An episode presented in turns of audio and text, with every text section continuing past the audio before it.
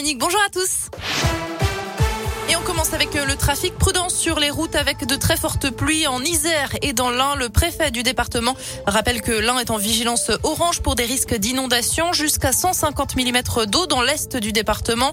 La pluie va continuer au moins jusqu'au milieu de la nuit prochaine. Ça pourrait entraîner des coupures de courant et des perturbations sur les trains.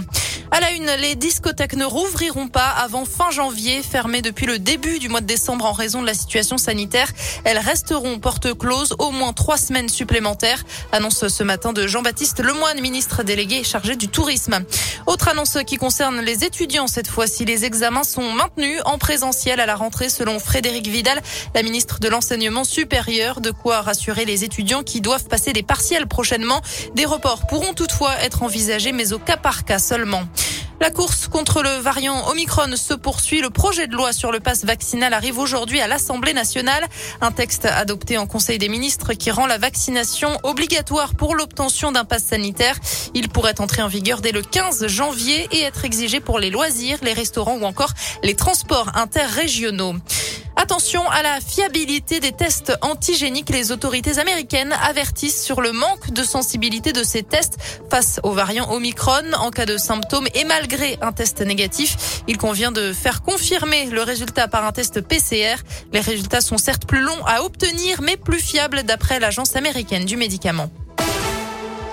Prudence si vous prenez la route des Alpes, la Savoie et la Haute-Savoie sont en vigilance orange pour des risques d'avalanche. Les sorties en montagne sont fortement déconseillées.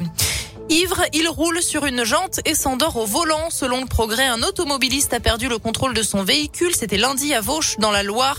Des témoins l'ont vu filer tout droit à l'approche d'un rond-point. Lorsque les gendarmes se sont rendus sur place, il n'était pas en mesure de souffler dans l'éthylotest sans permis. Il a été placé en garde à vue, a reconnu les faits. Il sera jugé prochainement. Un mot de basket et le coup d'envoi du All-Star Game ce soir, la grande fête de fin d'année du basket français qui réunira 16 000 spectateurs à Paris-Bercy pour un show toujours spectaculaire. Plusieurs joueurs de la région seront présents, notamment Axel Julien, le meneur de la JL Bourg, le Villeurbanais Eli Okobo et le Rouennais Lauren Jackson. Le All-Star Game, c'est à partir de 19h ce soir à suivre en direct sur Beansport 1.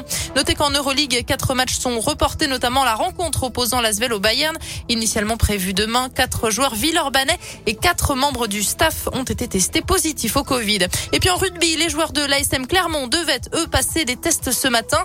L'équipe n'a pas pu jouer face à Brive dimanche à cause des contaminations.